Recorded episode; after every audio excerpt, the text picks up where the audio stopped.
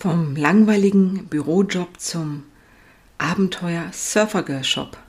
Hallo und herzlich willkommen im Marketing Mama Podcast. Mein Name ist Sandy Schwedler. Ich bin Mama von zwei zauberhaften Mädchen und lebe mit meiner Familie hier in der fränkischen Schweiz, umgeben von Wiesen, Wäldern und Feldern.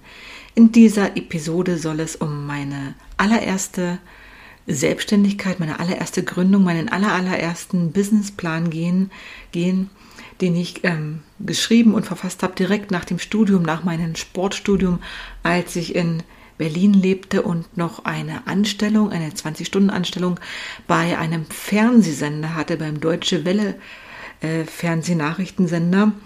Und ja, ich hatte dort angefangen, bereits während meines Studiums zu arbeiten, zu jobben und wurde dann danach übernommen und habe mich dann für eine 20-Stunden-Stelle als Nachrichtensekretärin entschieden. Und meine Aufgabe war es, ähm, den Teleprompter, den Autocue für den Moderator im Studio zu drehen und dazu dazwischen auch die Texte für den Moderator zu korrigieren und gegenzulesen.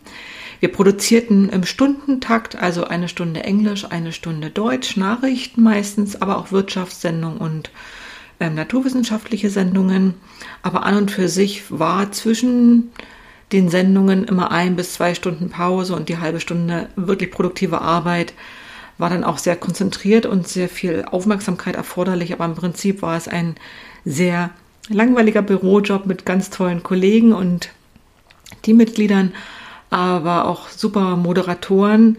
Und es war ein Job, der viel Spaß gemacht hat, aber wo klar war, dass ich diesen Job nicht für immer machen werde, weil ähm, ja, der einfach keine Zukunft ist, auch wenn er sehr, sehr, sehr gut bezahlt war. Denn Deutsche Welle Nachrichtensender gehört zum öffentlich-rechtlichen äh, Sendern und ja, man bekam zu, Dienst, äh, wie sagt man, Schichtzuschläge, Nachtschichten, Wochenenddienste, aber auch an den Feiertagen wurden natürlich Nachrichten gesendet.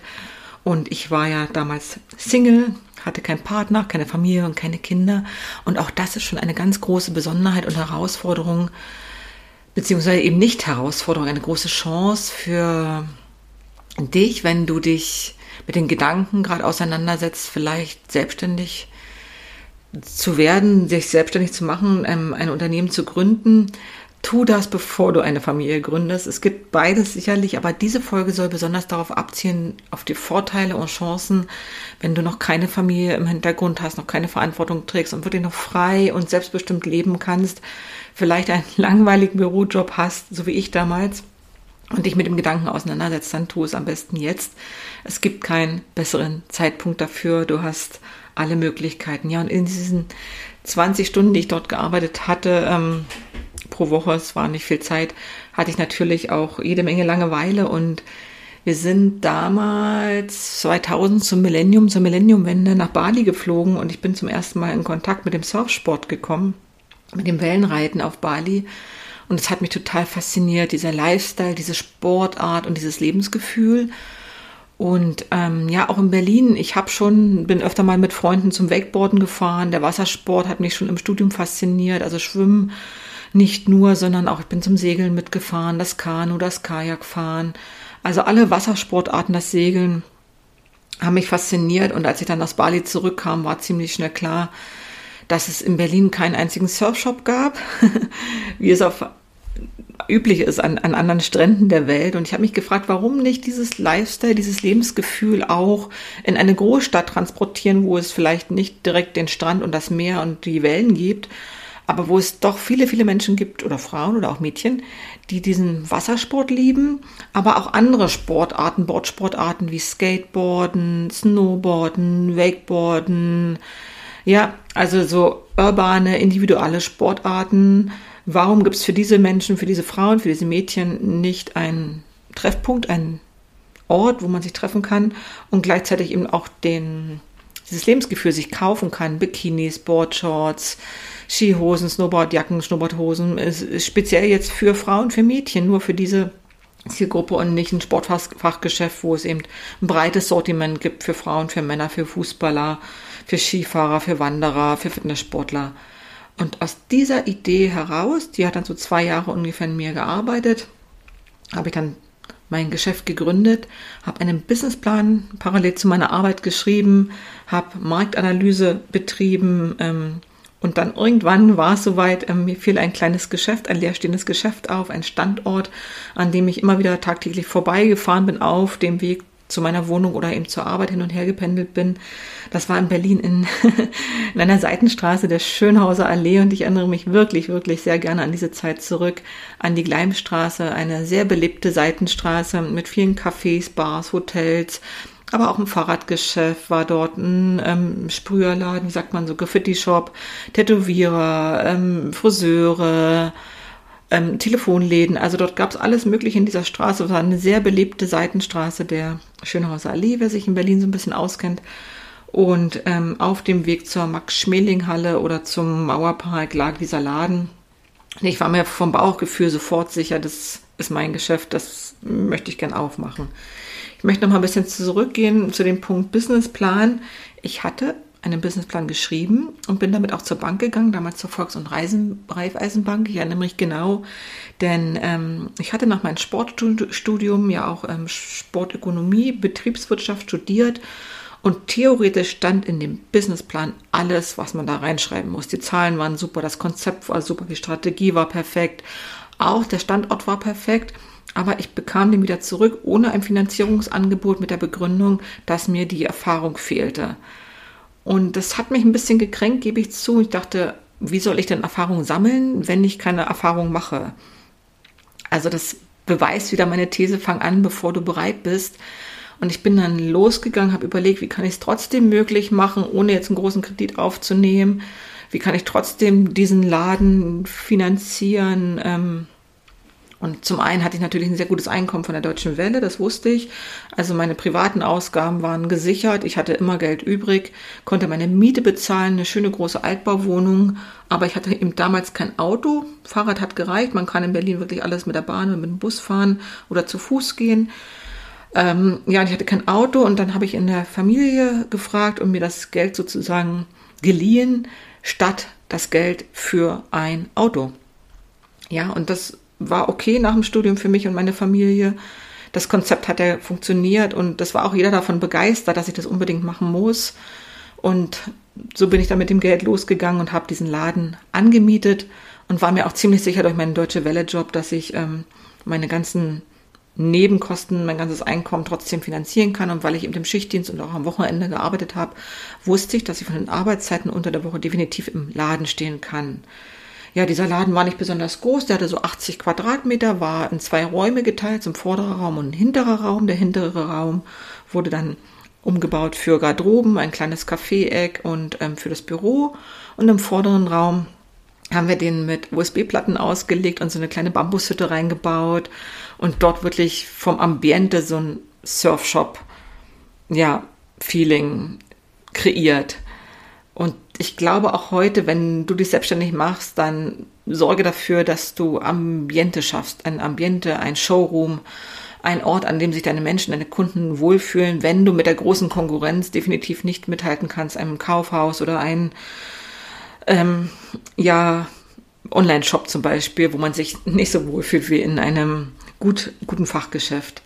Also wir haben das aufgebaut und haben dann für die Außenwerbung so eine ganz große Surfergeblüte, so Lichtreklame uns ähm, besorgt, ähm, die geleuchtet hat und haben eine Biergartenbank draußen auf die Straße gestellt. Also es war wirklich eine Straße, die sehr belebt war, wo man sich immer hinsetzen konnte, Platz nehmen konnte, ein Gespräch führen konnte, wo die Leute rein und raus gingen, wenn sie von der Arbeit kamen oder zurückgingen oder sich einen Kaffee geholt haben.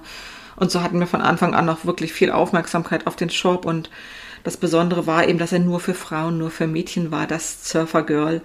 Und dieses Geschäft habe ich sechs Jahre lang, fünf Jahre lang ungefähr geführt.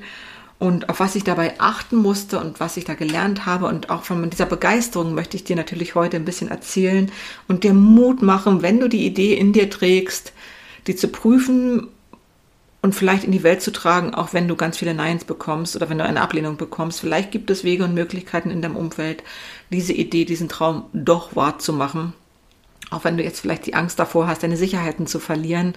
Aber so ein Sprung ins kalte Wasser, du wirst unheimlich viel lernen und ganz viel mitnehmen und ja, deswegen diese Folge hier. Also lass uns nochmal zurückgehen zu den Motiven, zu den Schritten, wie es dazu kam, dieses Geschäft zu gründen. Also es gab definitiv nur ein einziges Geschäft noch in Berlin, was ähm, dieser Größe und dieses Sortiment geführt hat und auch noch für Frauen, für Mädchen da war.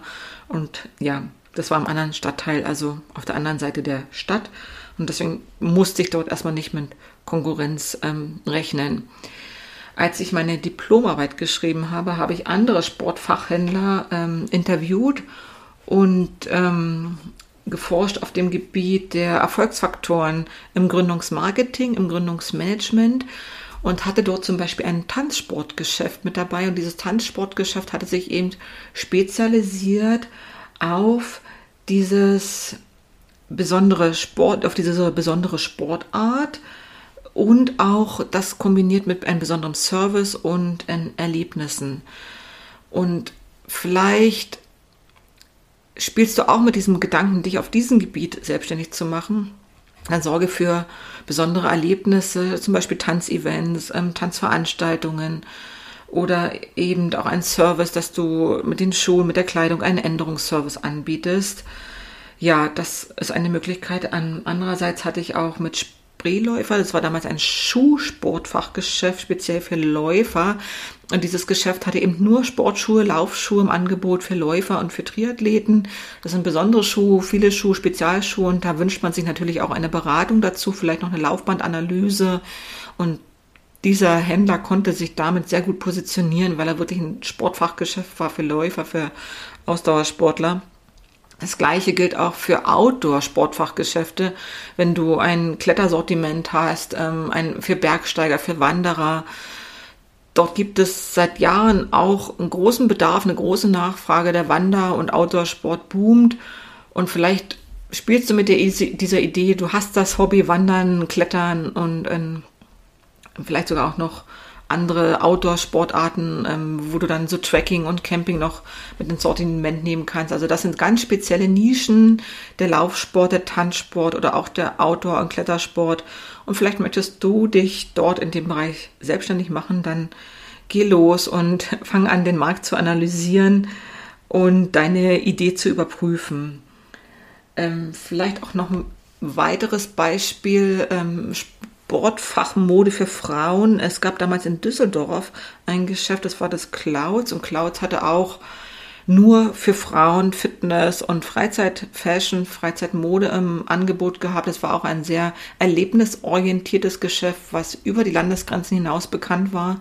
Ähnlich wie das Surfer Girl, weil dort alle Frauen hingegangen sind, die irgendwie mit dem Lifestyle Sport und Fitness in Berührung kommen wollten. Das sind sowohl Yoga-Sportarten, Pilates-Sportarten, der Pilates-Sport und ähm, ja auch bestimmte Fashion, also Sport und Fashion hängt immer direkt zusammen und es gibt immer besonders schöne Marken, mit denen man sich kleiden möchte, um damit auch ein Gefühl zu transportieren oder zu tragen und wenn es um Sport geht, geht es natürlich auch immer um Fashion, sowohl im Tanzsport als auch im Laufsport. Also Schönheit, Ästhetik spielt da immer eine große Rolle. Und damit komme ich auch gleich zu einem weiteren Modell, zum Modell ähm, Concept Store, Concept Strategie.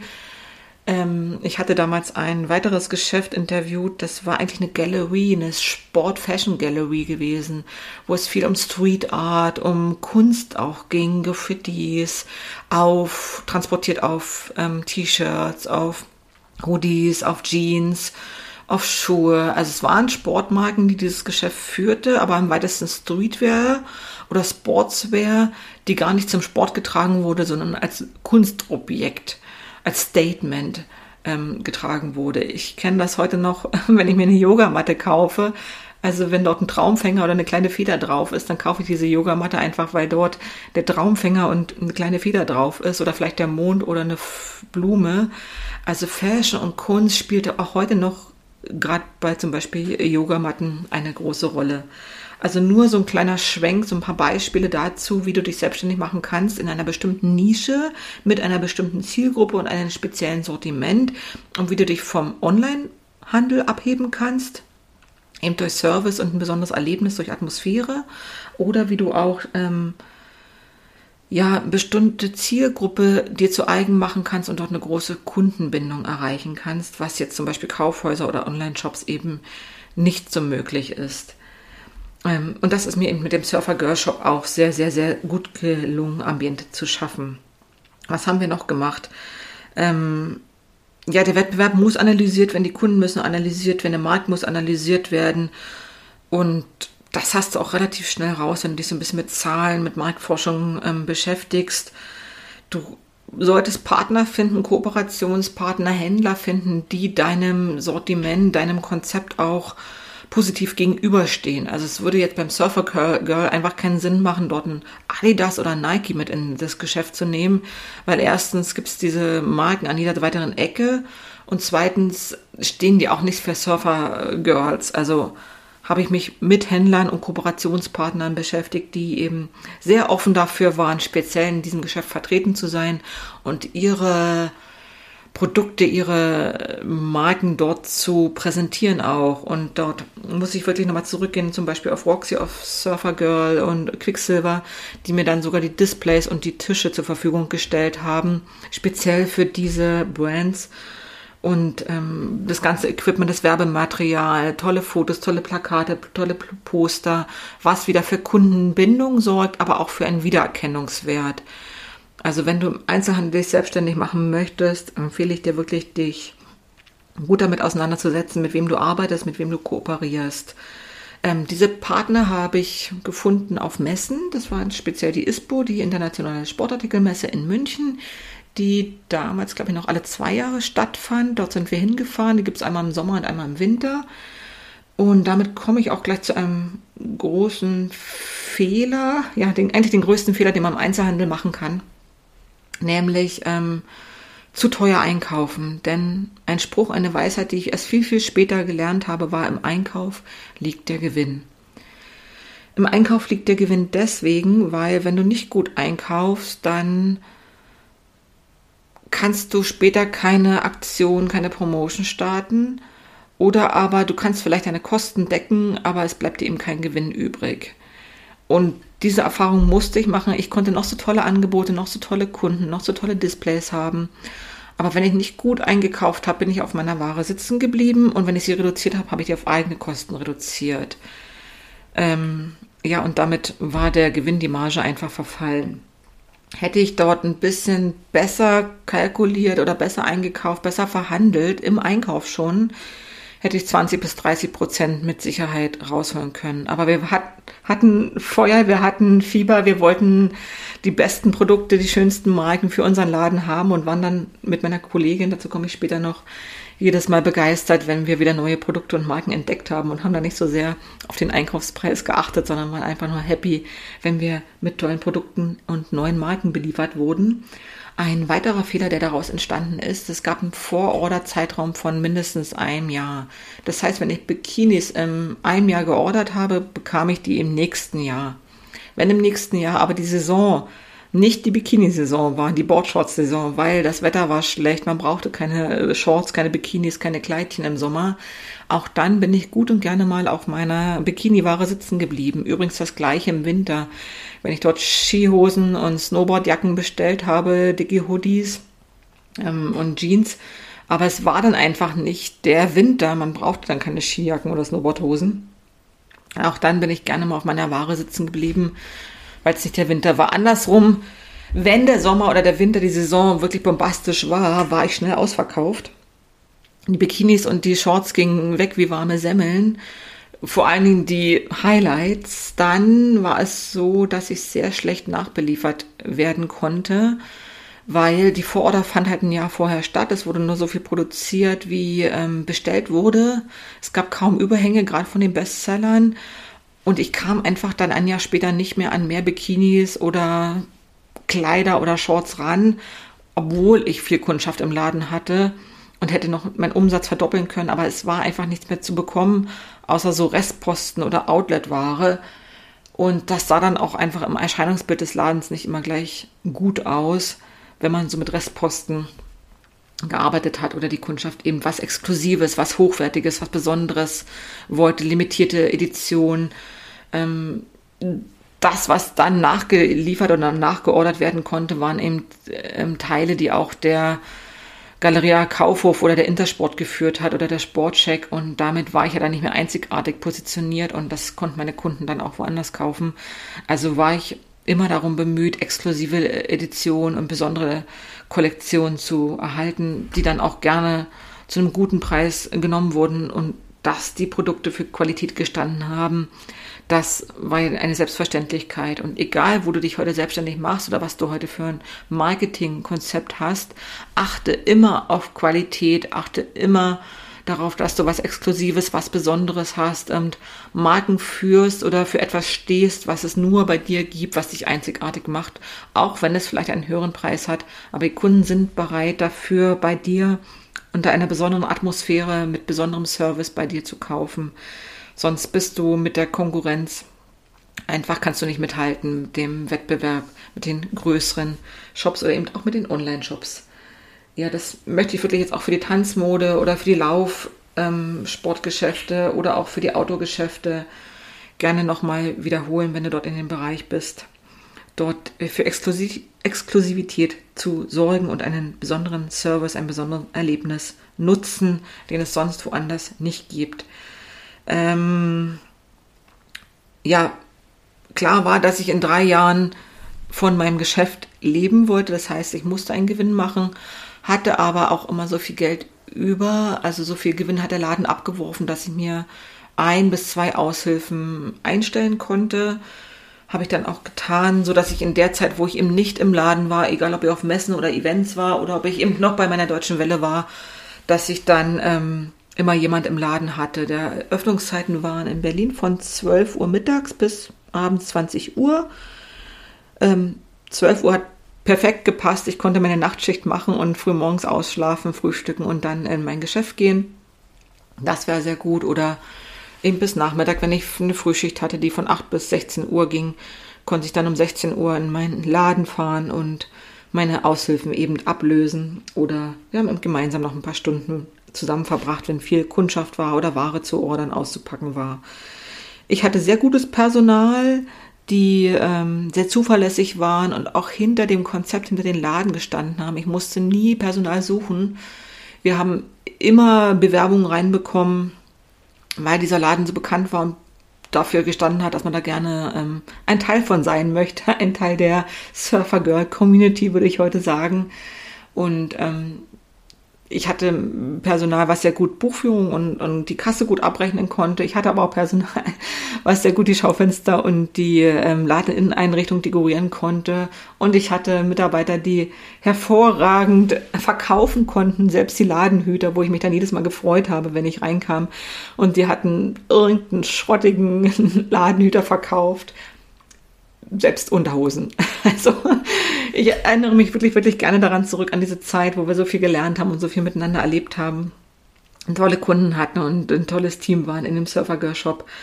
Und ja, und zwar klar, dass nach drei Jahren wir da von dem Laden sehr gut leben konnten. Und so war es dann auch. Und damit komme ich aber gleich zu einem nächsten großen, großen Fehler. Dieser Laden befand sich in einer Seitenstraße und von außen betrachtet hieß es immer, Sandy, du musst in eine Haupteinkaufsstraße, du musst in ein Center oder du musst nach Mitte. Also das kennst du vielleicht auch, wenn du dich selbstständig machst oder was auch immer, was du da tust. Es kommen oft so Stimmen von außen, die sagen, du musst, du musst, du musst. Und warum tust du nicht dies? Warum tust du nicht das? Warum tust du nicht jenes? Naja, weil. Und irgendwann wurden die Stimmen so laut und so groß, dass ich der Stimme gehört habe von außen und habe einen zweiten Laden nach zwei, drei Jahren eröffnet und dachte, ich gehe jetzt nach Mitte Dort macht gerade der Adidas auf, da macht der Quicksilver auf. Dann stehen gerade die ganzen großen neuen Outlets und Shops in, ähm, am Alexanderplatz, am Hackischen Markt, in der Weinmeisterstraße. Und ja, da möchte ich mit dabei sein, da möchte ich ein Stück vom Kuchen abhaben. Und auch dort gibt es ja viel mehr Kunden, viel mehr Touristen, viel mehr Menschen, die vorbeikommen. Und ich mache dort jetzt einen zweiten Laden auf. Achtung, großer Fehler. Hätte ich nicht tun dürfen, weil Erstens, ja, dort ist mehr Konkurrenz. Also wer gerade beim Adidas geshoppt hat, gibt sein Geld nicht beim Surfer Girl aus. Andererseits war es auch sehr, sehr viel Laufpublikum. Man freut sich jetzt, tausend Leute kommen. Ja, aber tausend Leute kommen auch in den Laden rein und gehen wieder raus. Die wühlen dir alles durcheinander. Die wollen keine Beratung. Das sind auch viele ausländische Touristen, die schauen einfach nur und gehen dann wieder. Wenn es wirklich Menschen waren, die sich explizit für diese Ware und diesen Shop interessiert haben, dann waren es natürlich auch mehr, aber damit komme ich wieder zurück zur Beschaffung. Wenn der Laden leer gekauft war, war der auch leer. Es hat dann manchmal eine Woche gedauert, ehe neue, neue Ware nachkam. Und es war dann auch nicht mehr das Sortiment, für das das Surfer Girl gestanden hat. Also ich weiß, wir haben sehr stark zurückgegriffen auf Outlet-Ware, auf Ladenhüte, einfach nur damit unser Laden voll wird. Aber er stand nicht mehr für das Surfer Girl, was es, ähm, womit es vor drei Jahren gestartet ist. Es war ein Durchlaufladen mit tausend Menschen. Aber ähm, auch wirklich dann war schwer, die Ware zu beschaffen und wieder nachzubekommen, nachzuordern. Als so kleiner Einzelhändler hast du da kaum eine Chance, wenn du eben mit großen Abnahmemengen nicht ähm, dienen kannst. Und so wie es zum Beispiel in Intersport ein Sportcheck oder auch in, in Galeria Kaufhof oder so in seiner Sportwarenabteilung macht. Also das war ein großer Fehler gewesen und hat mir dann fast auch so ein bisschen schlaflose Nächte bereitet. Ähm, ich hatte dann bei der Deutschen Welle den Job schon nicht mehr, aber nicht, weil ich dort aufgehört habe, sondern weil diese Stelle der Nachrichtensekretärin, ja, wie soll ich sagen, gestrichen oder gekündigt wurde, denn der Moderator musste fortan seine Autocues, den Teleprompter mit dem Fußpedal selber drehen und auch selber Korrektur lesen. Das haben dann andere Assistenten mitgemacht. Aber diese 20 ähm, Nachrichtensekretäre, äh, einmal für die englische und 20 für die deutsche Schicht, wurden wegrationalisiert, würde ich fast so sagen. Mir spielte es damals in den Karten, weil so hatte ich endlich mehr Zeit und konnte mich voll und ganz nach zwei, drei Jahren auf mein äh, Geschäft konzentrieren. Das hat mir dann auch schon ein bisschen gefehlt, damals zum Zeitpunkt. Mm, und hatte dann eben auch ein bisschen mehr Druck, von meinem Geschäft ausschließlich leben zu können. Das konnte ich auch. Ich konnte immer meine Miete zahlen, konnte immer noch in den Urlaub fahren und meine Aushilfen zahlen. Aber es blieb dann wirklich sehr, sehr wenig übrig. Und ich hatte dann auch den zweiten Laden beziehungsweise den ersten Laden geschlossen, das Surfer Girl in der Gleimstraße, zugemacht und hatte mich dann konzentriert auf das eine Geschäft in Mitte, wo es dann zwar mehr, mehr Publikum gab, aber doch nicht gleich mehr Gewinn bei raussprang. Und den Gewinn brauchte ich ja. Also Umsatz gesteigert, Publikum gesteigert, ähm, Ladengröße gesteigert, vielleicht auch die Ware gesteigert, aber es war nicht mehr das, wofür ähm, Surfer Girl mal stand. Und ähm, ja, war vielleicht ein großer Fehler gewesen, aber ich muss dazu sagen, Fehler ist es nicht wirklich, denn so ein Markt entwickelt sich weiter, egal in welcher Branche. Es ist nach drei Jahren nicht mehr alles so, wie es vor drei Jahren war. Und gerade die Mode, das kennst du ist sehr schnelllebig. Dort entwickeln sich Trends, die kommen und die gehen, die wechseln wie das Wetter. Und da muss man schon sehr am Puls der Zeit sein und mithalten können. Und irgendwann die Konkurrenz schläft auch nicht. Egal in welcher Branche, machen immer Fitnessstudios auf, machen immer Tanzstudios auf. Es kommen immer mehr Online-Händler und Shops dazu. Also so Konkurrenz belebt auch das Geschäft, aber man muss dann auch wirklich überlegen, hat das noch Sinn? Hat das noch eine Chance? Hat das noch eine Perspektive für die nächsten drei weiteren Jahre? Und da kam mir damals ein Freund ähm, zu Rate, der einfach in so einem lockeren Gespräch meinte, Sandy, es ist ja nicht dein Baby, du kannst es ja schließen. Und ich habe das nie in Betracht gezogen, mein Geschäft zu schließen. Nie. Also ich dachte, das Surfer Girl gibt es für immer und ewig und ich bin ein Surfer Girl für immer und ewig und äh, ich habe das nie in Betracht gezogen zu schließen. Niemals. Ich dachte, vielleicht der Job bei der Deutschen Welle wird gekündigt oder die Wohnung wird gekündigt oder äh, die Partnerschaft löst sich auf. Aber ich habe nie daran gedacht, dass es Surfer Girl mal nicht mehr gibt. Und das hat mir ein bisschen die Augen geöffnet, diese Tatsache. Es ist ja nicht dein Baby. Kannst es ja schließen. Ja, und darüber habe ich dann noch zwei, drei Monate da so ein bisschen nachgedacht. Also nicht nachgedacht, habe das irgendwie so sacken lassen und mal gedacht, was wäre denn, wenn ich das jetzt schließe? Was passiert denn? Irgendwie so gar nichts. Habe den Ablauf genauso durchgespielt, wie ich die Planung durchgespielt habe. Was ist zu tun? Wie macht man einen Ausverkauf? Was muss man kündigen? Welche Kündigungsfristen gibt es einzuhalten? Und ja, was soll ich sagen? In dem Moment wurde ich schwanger. Mein erstes, mit meinem ersten Kind, das war im Sommer 2006. Deutschland ein Sommermärchen. Erinnert euch bestimmt an die Fußball-WM. Und das war der Sommer, in dem ich zum ersten Mal schwanger wurde, ungeplant, aber doch irgendwie gewollt und voller Freude. Und die Geschichte dann zu dieser Mama-Geschichte, diese, wie ich Mama wurde und ja, das ganz andere Geschichte, neues Kapitel, war nicht geplant, aber hat sich dann in der Zeit und das Universum, ich sag's euch, ist immer mit uns es war verrückt. Ich hatte wirklich dieses Surfer-Girl, ich wollte es nicht aufgeben, ich wollte auch nicht schwanger werden, ich wusste selber nicht, was ich wollte. Deswegen gibt man manchmal, die Dinge nicht auf, wenn man nicht weiß, was man will. Aber das Universum hat mich dann ähm, eines Besseren belehrt und am 31. Dezember 2006 wurde dann meine Gisela geboren. Wunderschön. Und ähm, dreiviertel Jahr vorher habe ich den Laden aufgelöst, haben Ausverkauf gemacht und ähm, ja, nach und nach alles geschlossen. Ich glaube, das der Mietvertrag lief dann auch drei Monate extra länger und da kam ich nicht so schnell raus. Und aus dem Kartenlesegerät, also auch so interessant, was so passieren kann, das Kartenlesegerät aus dem Mietvertrag kam ich dann über ein Jahr nicht raus und musste die Raten für dieses Kartenlesegerät dann irgendwie noch Jahre später zahlen. Und du kannst dir vorstellen, dass ich da natürlich hochschwanger erstmal keinen Job mehr angenommen habe. Bin dann in die Elternzeit, also in den Mutterschutz gegangen von Anfang an, nachdem ich den Laden aufgelöst habe und schlug dann ein neues Kapitel meines Lebens auf. Ja, dazu kommen wir heute nicht, aber ich möchte vielleicht noch mal zu einer Besonderheit in der Kommunikation im Einzelhandel kommen, nämlich ähm, die Kommunikationspolitik. Also, wie kommunizierst du den Nutzen deiner Geschäftsidee? Welche Werbung betreibst du? Wie ähm, gestaltest du deine Showroom, deinen Laden oder auch deine Online-Präsenz? Ähm, wie gehst du mit der Presse um, PR und welche verkaufsfördernden Maßnahmen setzt du in welchen Abständen um? Und ja, da waren wir wirklich sehr gut, ich war da wirklich sehr gut in dem Bereich, denn ich hatte durch meine Fernseh-Medienerfahrung ein paar Kontakte zum, zur, zur Presse. Und du musst dir vorstellen, zur damaligen Zeit, es gab wirklich noch wenig, also unser, ich glaube, unser Laden hatte erst drei Jahre später eine eigene Online-Präsenz. Ja, es gab kein Facebook, es gab keine Webseite. Der Laden lebte von Luft und Liebe. oder von Laufkunden und Stammkunden. Ähm, aber wir hatten regelmäßig Anzeigen, bezahlte äh, Presseartikel in einem Stadtmagazin. Und die liefen sehr, sehr gut. Also wenn wir gefragt haben, woher die Leute kamen, kamen die manchmal aus anderen Stadtteilen, weil sie das in dem Stadtmagazin gelesen haben, dass es uns gibt.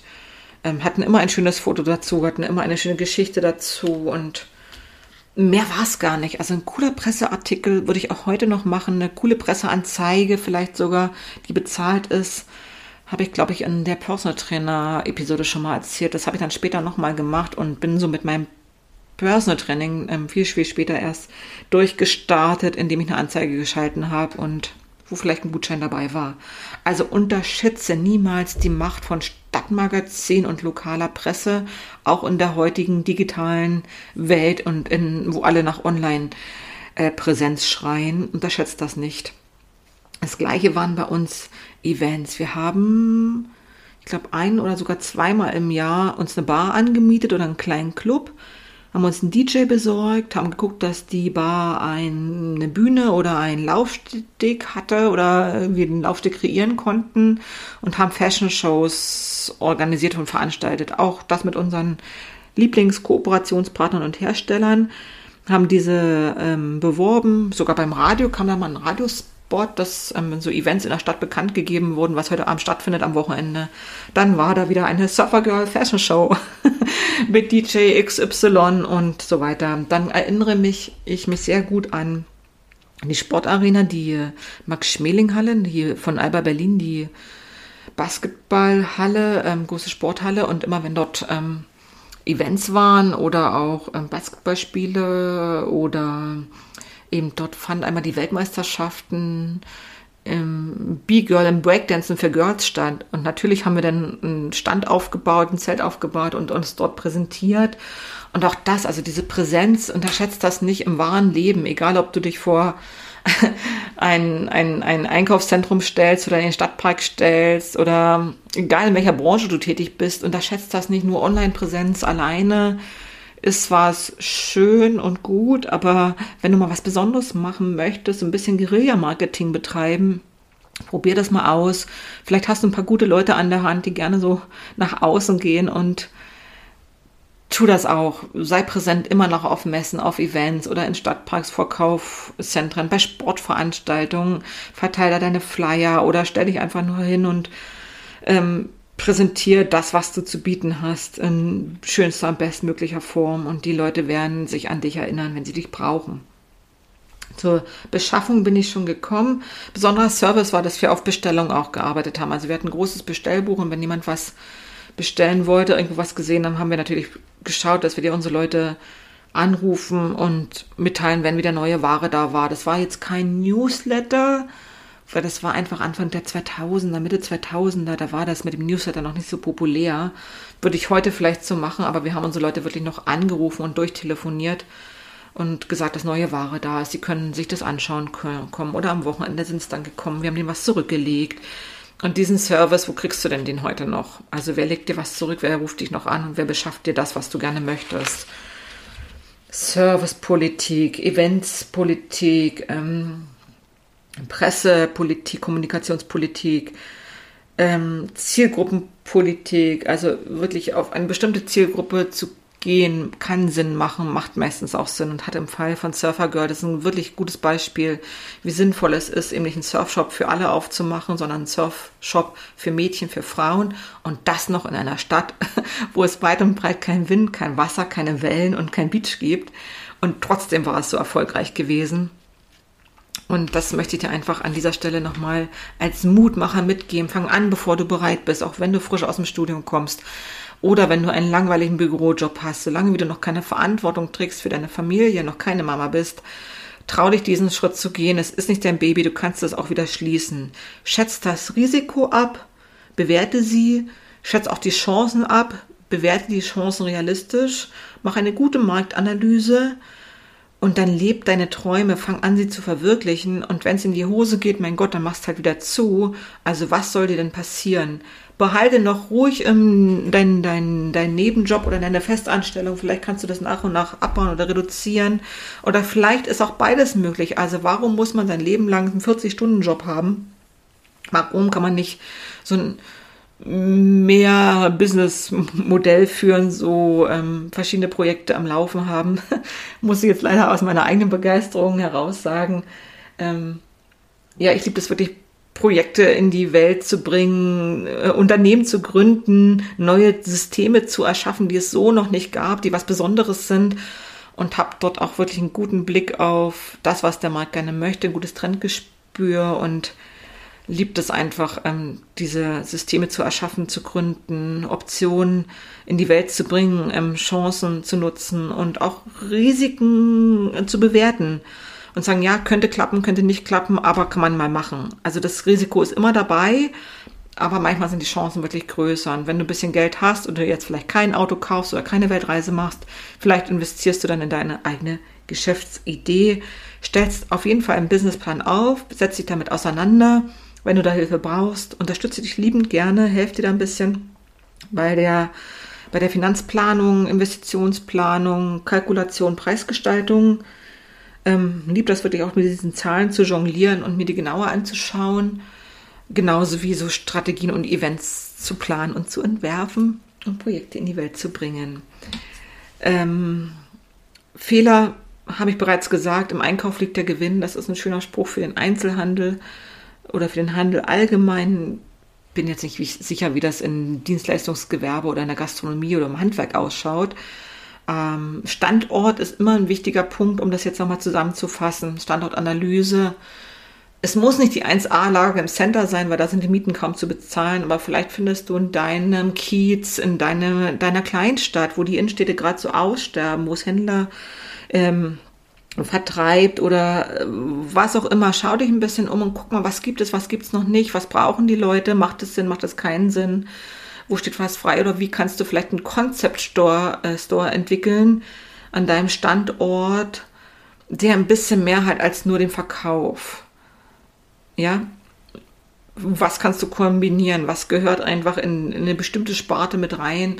Wollen die Leute mehr als Schuhe, als Laufschuhe? Also welches, welches Konzept kannst du dafür entwickeln? ob es da vielleicht noch Smoothies dazu gibt oder vielleicht noch Blumensträuße oder keine Ahnung, Yogamatten, Fitnessmatten. Was auch immer, lass da deiner Kreativität freien Lauf und dann fang an, deine Träume zu leben und nimm den Mut zusammen, erstell einen Businessplan und dann geh los. Und ich bin mir sicher, dann wirst du beim Tun sehr, sehr viel lernen, sehr viele Fehler machen, aber eben diese Fehler sind keine echten Fehler, sondern es sind nur Learnings. Und diese Learnings kannst du in keinem Buch lesen und die kann dir auch keine Beratung geben. Diese Schritte musst du alleine gehen. Und ja, ich kann wirklich nur sagen, dass ich sehr, sehr stolz und glücklich auf mich selber bin, weil ich das damals gemacht habe, direkt nach dem Studium aus der Anstellung heraus. Denn heute mit zwei Kindern würde ich oder könnte ich es nicht mehr tun. Ja, also mit zwei kleinen Kindern würde ich und könnte ich das nicht mehr tun. Und ich bin sehr froh, dass ich das schon in meinem Leben, dieses Kapitel schon gelebt habe und getan habe. Und wie es möglich ist, als Mama sich selbstständig zu machen, seine Träume trotzdem zu leben, sich selber trotzdem zu verwirklichen, ähm, welche Unterstützung dafür notwendig ist. Dazu habe ich schon sehr, sehr viel in den letzten Episoden erzählt. Quasi, wie man sich als Mama ein eigenes Geschäft aufbaut in der Fitness- und Gesundheitsbranche. Aber ich freue mich natürlich auch, wenn es in Zukunft ähm, Interviewpartnerinnen gibt, die aus einer anderen Branche sind, um diesen Blick über den Tellerrand zu erhalten und sich auch davon ganz viel mitzunehmen. Und dafür ist ja dieser Podcast da, um dir Mut zu machen, deine Träume zu leben, aber auch dir Austausch und Inspiration zu schaffen, wenn du gerade in so einem ganz, ganz langweiligen Bürojob drin hängst, wie ich damals war. Und zu sagen, hey, du hast doch Hobbys, du hast doch Träume, mach die doch zum Beruf ich zeige dir, wie es geht, ich gebe dir Tipps, ich gebe dir Motivation, ich gebe dir Strategien und Pläne an die Hand, aber machen musst du das dann schon selber. Aber du musst es nicht alleine machen. Schau dich um, es gibt hier auch einige ganz interessante ähm, Episoden mit Interviewpartnerinnen, die ähm, ebenfalls den Schritt in die Selbstständigkeit gegangen sind oder gehen und dort sehr, sehr leidenschaftlich und glücklich mit sind als Mama. Ja, wie immer, schau einmal auf meinem Instagram-Kanal ähm, Sandy Schwieler Marketing Mama, tausch dich gerne mit mir ein bisschen aus, hinterlass mir dein Feedback zu dieser Episode. Abonniere den Podcast, empfehle ihn gerne weiter, wenn du bekannte Freunde, Kollegen hast, die das jetzt spannend finden, ähm, sich im Einzelhandel selbstständig zu machen oder in der Sportartikelbranche vielleicht sich ein Marketingkonzept erstellen wollen. Ich spreche immer nur aus meiner eigenen Erfahrung und eben hier, um dir ein bisschen Mut zu machen oder auch deinen Bekannten und Freundeskreis Mut zu machen, für deine Träume zu leben und so ein Abenteuer Selbstständigkeit kann ein Abenteuer sein, kann aber auch viel mehr bringen als nur ein Abenteuer. In diesem Sinne, bis zum nächsten Mal. Ade, bye bye.